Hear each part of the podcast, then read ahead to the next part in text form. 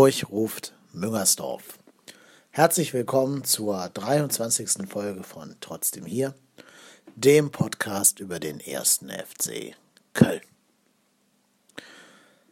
Ja, ich habe mit der Aufnahme gewartet, bis das Spiel Mainz gegen Freiburg vorbei ist. Und das ist gerade passiert. Das ist gerade der Abpfiff gewesen. Es gab auch in der zweiten Halbzeit nach Abpfiff nicht noch einen Videobeweis, der irgendwie noch was am Spiel geändert hätte. Und so gewinnt Mainz dieses Spiel. Ja, unter gütiger Mithilfe des Videoassistenten, mal wieder. 2 zu 0 gegen den SC Freiburg und schießt damit nicht nur Freiburg auf den 16. Tabellenplatz, sondern aller Voraussicht nach den ersten FC Köln auch in die zweite Liga. Ja, wir haben jetzt neun Punkte Rückstand auf den 16. Platz, den Relegationsplatz, und genauso neun Punkte und ein sehr viel schlechteres Torverhältnis auf den 15. Platz. Also mit anderen Worten, ähm, die direkte Rettung können wir dann wegen des Torverhältnisses ausschließen. Und selbst an den Relegationsplatz glauben jetzt, glaube ich, nur noch die allerkühnsten Träumer. Du müsstest jetzt in allen vier ausstehenden Spielen, darunter zwei Spiele gegen Bayern und gegen Schalke, ja, neun, eher zwölf Punkte holen, um irgendwie noch ja, spinnen zu dürfen. Realistischer ist aber, dass wir bereits am Sonntag absteigen werden. Zumindest kann uns dieses Schicksal blühen. Je nachdem, wie die Spiele laufen, je nachdem, was wir gegen Schalke machen, könnten wir bereits abgestiegen sein. Viel hängt natürlich auch an der direkten Begegnung zwischen dem HSV und dem äh, SC Freiburg. Sollte, sollten wir verlieren und Freiburg unentschieden spielen gegen den HSV und genauso Mainz irgendwie unentschieden spielen gegen den FC Augsburg, dann wäre es rechnerisch für uns besiegelt. Vor allen Dingen sollte auch noch Wolfsburg ebenfalls unentschieden spielen. Also in anderen Worten, ähm, ein realistisches Szenario ist der Abstieg am Sonntag.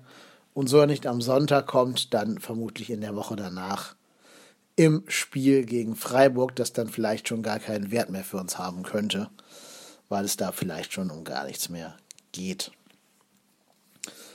Ja, und wir müssen zwei Dinge oder vielleicht drei Dinge ansprechen. Ähm, ich will mich jetzt nicht zu lange mit Mainz aufhalten, diesem, diesem Video-Referee äh, ja, Gedöns da.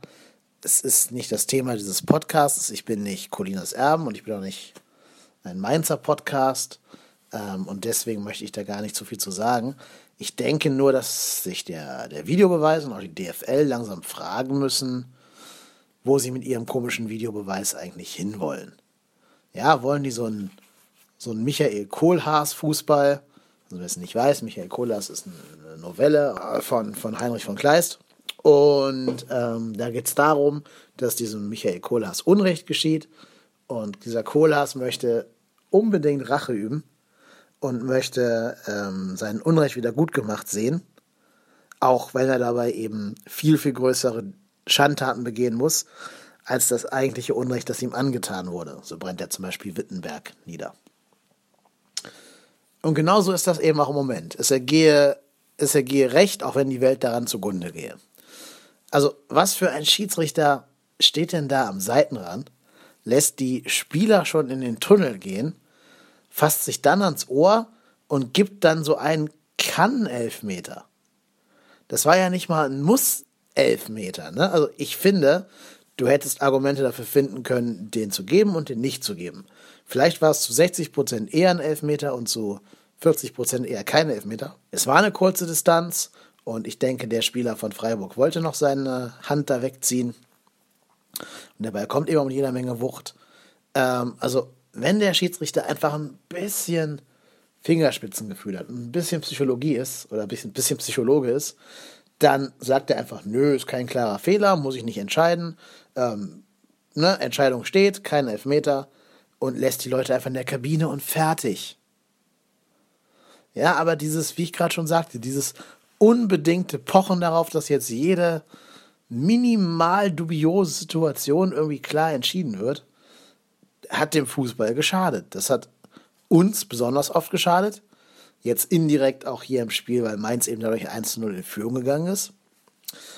Wobei ich aber auch sagen muss, dass ich ganz klar der Meinung bin, über die 90 Minuten gesehen ist Mainz der verdiente Sieger in dieser Partie gegen Freiburg. Ne, also ob die ähm, jetzt diesen Meter bekommen hätten oder nicht, das ist eine Sache. Aber ich fand, die waren auch spielerisch und auch vom, ja, von der ganzen Körpersprache und auch von diesem Zug zum Tor her einfach viel, viel besser als Freiburg. Insofern ist eigentlich egal, wie der Sieg zustande kam, denn ich finde, er war verdient für Mainz. Dass nur gerade ausgerechnet Pablo de Blasis hier wahrscheinlich der Nicht-Abstiegsheld von Mainz werden wird, mit seinem Tor gegen uns und jetzt den beiden hier gegen Freiburg, das ist leider so eine bittere Pointe der Saison. Denn für mich hätte der Typ nach seiner Schwalbe da die ganze Rückrunde gesperrt gehört. Aber gut, das ist eine andere, andere Geschichte und er ist auch nicht der einzige Mensch auf der Welt, der geschwalbt hat. Nur aber zu unserem Spiel, zu unserem wenig erquicklichen Spiel gegen äh, Hertha BSC Berlin. Und eigentlich will ich mich gar nicht zu lange mit diesem Spiel aufhalten. Es war eines von vielen und wir haben dieses Spiel schon so oft die Saison gesehen. Ne? Der FC beginnt relativ gut, kommt gut aus der Kabine raus, hat ja ein paar so Halbgelegenheiten, aber er kommt dann zum 1 zu 0. Und was eigentlich jetzt jeder anderen Mannschaft Ruhe geben würde, führt bei uns irgendwie immer zu diesem, äh, ja, dieser Geisteshaltung, jetzt haben wir wieder was zu verlieren. Und diese Haltung tut uns nicht gut. Wir haben es nie geschafft, so eine komm, ist egal, wir sind eh schon abgestiegen, äh, ne, YOLO. So eine Mentalität haben wir nie geschafft zu entfachen. Immer sobald wir irgendwie kurz davor waren oder dran waren oder irgendwie in Führung waren, hat uns da irgendein, ja, was weiß ich, irgendeine Synapse im Gehirn einen Strich durch die Rechnung gemacht und wir sind dann eben doch wieder mit leeren Händen aus dem Stadion nach Hause gefahren. Und dieses Spiel hat eben auch offenbart, wie unfassbar überfordert wir mit allem sind. Wir sind überfordert damit, ein Spiel zu Null zu bestreiten. Das schaffen wir nur, wenn der Gegner in Unterzahl ist, wie Leverkusen, aber nicht gegen eine total biedere und auch ewig torlose Mannschaft wie Hertha BSC. Gegen die haben wir es nicht geschafft und die haben wir auch immer wieder zum Tore-Schießen eingeladen. Ne, bereits nach 20 Sekunden die dicke Chance von, ähm, ich weiß gar nicht, wer das war. Ich glaube Selke, oder? Keine Ahnung. Nee, Kalu war das, genau, von Kalu. Ähm, ja, und dann auch diese, dieser Doppelschlag, der mich doch sehr an Stuttgart erinnert hat. Aus dem Nichts plötzlich in drei Minuten zwei Tore und dann rennst du an und dann, ja, sieht auch alles bemüht aus, aber A fehlt so die richtige, der richtige Zwang, das Tor jetzt noch erzwingen zu wollen. Und B hast du einfach gesehen, es fehlen auch die Mittel, um da groß Torgefahr zu entfachen. So ein bisschen kam es mir vor, wenn du, wenn du einen normal guten Schüler nimmst und den irgendwie zwei Klassen überspringen lässt und dem sagst du, jetzt musst du aber bitte hier komplizierte Algebra machen Ne, und der sitzt dann da und der bemüht sich alles, der liest zu Hause alle Mathebücher und versucht irgendwie dann auch auf den Stand der Dinge zu kommen. Aber da ihm einfach diese zwei Jahre fehlen, hat der keine Chance, mit den anderen Klassenkameraden mitzuhalten und muss dann wieder zurück in seine alte Klasse. Und genauso sehe ich auch hier unseren ersten FC Köln. Ähm, ich könnte jetzt schon wieder länger über, das, über die Aufstellung und das Ingame-Coaching reden. Ich finde, äh, dass das Clemens viel früher rausgemusst hätte. Der war ja unfassbar schwach. Ne, der hat, glaube ich, auch in allen wichtigen Portalen die Note 5 oder 6 bekommen. Äh, nicht, dass die Noten aussagekräftig wären, aber so einig sind sich die Portale ja auch eher selten. Und der war einfach nur total schwach. Keine Laufleistung. Also, er ist schon gelaufen, aber halt total unkluge Läufe, ohne Sinn und Verstand, einfach nur um gelaufen zu sein. Standards aus der Hölle auch eine Körpersprache und auch eine ganze Mimik und Gestik, die ich total negativ finde. Ja, und dann natürlich auch bitter, dass sich der Zolli verletzt hat, über den ging relativ viel. Der scheint zum Glück für das Spiel gegen Freiburg wieder gewappnet zu sein und kann da wieder mitmachen. Aber hier musste er halt raus und hat dann eben für John Cordoba Platz gemacht, der sogar noch einer der kleinen Lichtblicke war, zumindest was so Einsatz und Kampfeswille anging. Auch wenn natürlich ein gestandener Bundesliga-Stürmer da seine Chance zum 2 zu 2 nutzen würde. Ne? Das war wieder so ein Fall von, ein Spieler vertraut seinem, seinem linken Fuß nicht und hämmert dann irgendwie mit rechts da drauf, mit einem komischen Lupfer, weil er eben mit links nicht sich traut zu schießen. Aber wenn er sich schon nicht traut, soll er zumindest versuchen, den Ball in die Mitte zu legen. Da war ja noch ein Spieler ganz frei mitgelaufen. Ich glaube, Bittencourt war das. Ähm, ja, hat er nicht. Der hat irgendwie so einen komischen Kunstlupfer versucht. Und damit waren auch die größte Chance auf den Ausgleich in der, ja, in der, also kurz vor Schluss des Spieles besiegelt. Gab da noch ein paar Halbchancen, einen Flugkopfball von Sörensen und so. Aber das war alles eben nichts, wo du als Berlin jetzt wirklich ins Schwitzen gerätst, glaube ich. Wahrscheinlich weiß Berlin selber nicht so genau, wie sie äh, zu diesem Sieg gekommen sind. Aber die nehmen natürlich auch dankend mit, halten die Hand auf und sagen sich Tschüss, auf Wiedersehen. Ja, gut. Ne, ich werde deswegen nicht viel über Aufstellung und Einstellung reden, weil Rotenbeck uns ja sowieso im Sommer zumindest den Profikader verlassen wird und wieder in die U19 gehen wird. Das ist auch okay. Also ich will den Mann ja gar nicht rausschmeißen. Der hat für mich, wie ich jetzt schon in ganz, ganz vielen Podcast-Episoden dargelegt habe, taktische Defizite. Aber ich glaube schon, dass er eine gute Mannschaftsführung und eine gute Ansprache an die Spieler des ersten FC Kölns äh, gewählt hat und damit zumindest noch mal so ein bisschen ja, Glauben entfacht hat. Die großen Probleme lagen anderswo. Auch wenn ich auch glaube inzwischen, dass wir mit einem erfahreneren, routinierten Trainer, vielleicht so Marke Hüb Stevens damals in Stuttgart und in Hoffenheim, ähm, das Ruder noch hätten rumreißen können. Aber gut, jetzt müssen wir eben diesen bitteren Gang in die zweite Liga antreten ich habe es noch nicht so ganz genau verarbeitet, wenn ich ehrlich bin, weil ich auch nicht gedacht hätte, dass Mainz gewinnt gegen Freiburg. Die waren ja so schwach gegen uns, die, die Mainzer. Aber Freiburg hat eben echt gerade auch so ein Anti-Momentum. Die werden vermutlich das nächste Spiel erst wieder gewinnen in zwei Spieltagen gegen den ersten FC Köln. Könnt ihr jetzt schon drauf wetten. Wahrscheinlich kommt der Niederlechner wieder, schießt das erste Tor nach Verletzung und direkt noch zwei hinterher. Und ähm, dann ist für uns der Ofen der endgültig aus. Mein einziger Wunsch ist das gleiche, wie jetzt schon seit Wochen und, und äh, seit vielen Episoden sage. Mein einziger Wunsch ist es, nicht als 18. abzusteigen, sondern wer auch immer 17. werden wird, den noch zu überholen, damit wir mit so ein bisschen Anstand und Würde jetzt die letzten vier Spieltage noch zu Ende bringen und die Spieler auch noch ein, ein Ziel vor Augen haben und man das nicht so austrudeln lässt.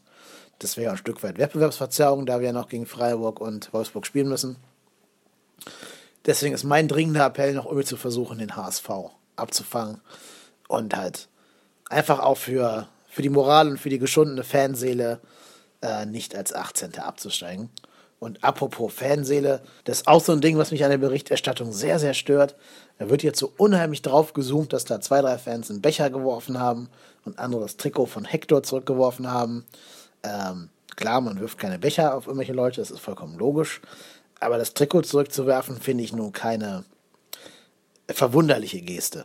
Ich meine, klar, Hector ist schon einer, wo ich sage, der hat uns mit seiner Rückkehr viel geholfen.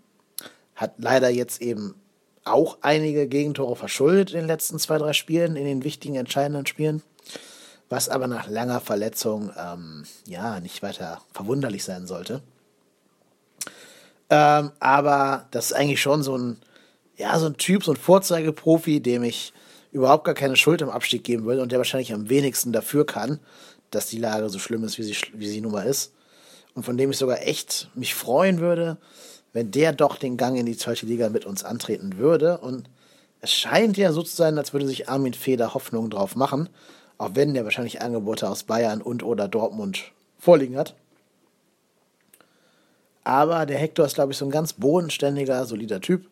Und dass jetzt gerade sein Trikot da zurückgeschleudert wurde, ist ein bisschen schade für ihn persönlich. Und ja, ich denke auch seine Tränen nach dem Schlusspfiff haben gezeigt, dass er diesen Verein eben doch lebt und liebt. Auch wenn er eben kein gebürtiger Kölner ist, sondern sich eben doch in diesen Verein irgendwie verliebt hat in seiner Zeit hier.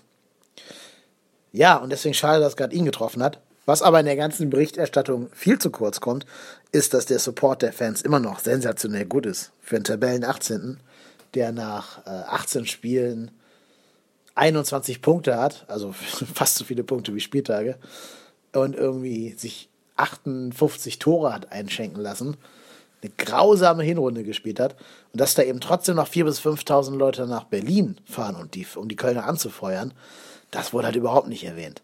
Es wird halt immer sich auf so einzelne Szenen und einzelne Unflätigkeiten berufen und da wird dann direkt so ein Schreckensbild über die ganze Fanszene gezeichnet.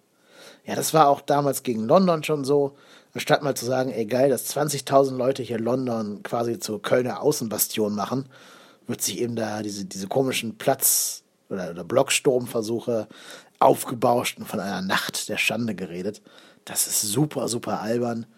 Und das ist das einzig Gute, was mich vielleicht ein kleines bisschen, oder der einzig positive Aspekt, den ich der zweiten Liga abgewinnen kann, dass zumindest die großen Medien kein Interesse mehr an uns haben werden, bis auf eben so Sachen wie Express und KSTA, die ja eh in Köln immer da sind. Aber uns bleibt jetzt nur dieser bitteren Realität ins Auge zu sehen, den schweren, schweren Gang in die zweite Liga anzutreten. Noch ein Wort in eigener Sache. Ich hoffe, dass St. Pauli es schafft, die Liga zu halten. Die stehen ja auch gerade auf dem Relegationsplatz in der zweiten Liga. Aber es würde mich sehr freuen, wenn wir nächstes Jahr wieder Spiele gegen St. Pauli hätten. Nicht nur, weil ich halt hier in Hamburg wohne und deswegen auch damit ein Heimspiel mehr hätte. Also Heimspiel in Anführungszeichen. Ähm, sondern auch, weil ich finde, dass Köln und St. Pauli einfach eine geile Begegnung ist. Super stimmungsvoll. Die Fangruppen mögen sich ja in der Regel auch, bis auf kleinere Ausnahmen. Und das wird, glaube ich, ganz sensationell gut. Und wenn schon der HSV nicht absteigt, was ich immer noch irgendwie so, ja, nicht wahrhaben will, dass die auch genauso absteigen könnten wie wir, dann will ich zumindest ein Hamburg-Spiel haben. Und St. Pauli ist eh viel geiler als der HSV. In dem Sinne, egal ob erste Liga, egal ob zweite Liga, ich bin Kai Lennep und ich bin trotzdem hier.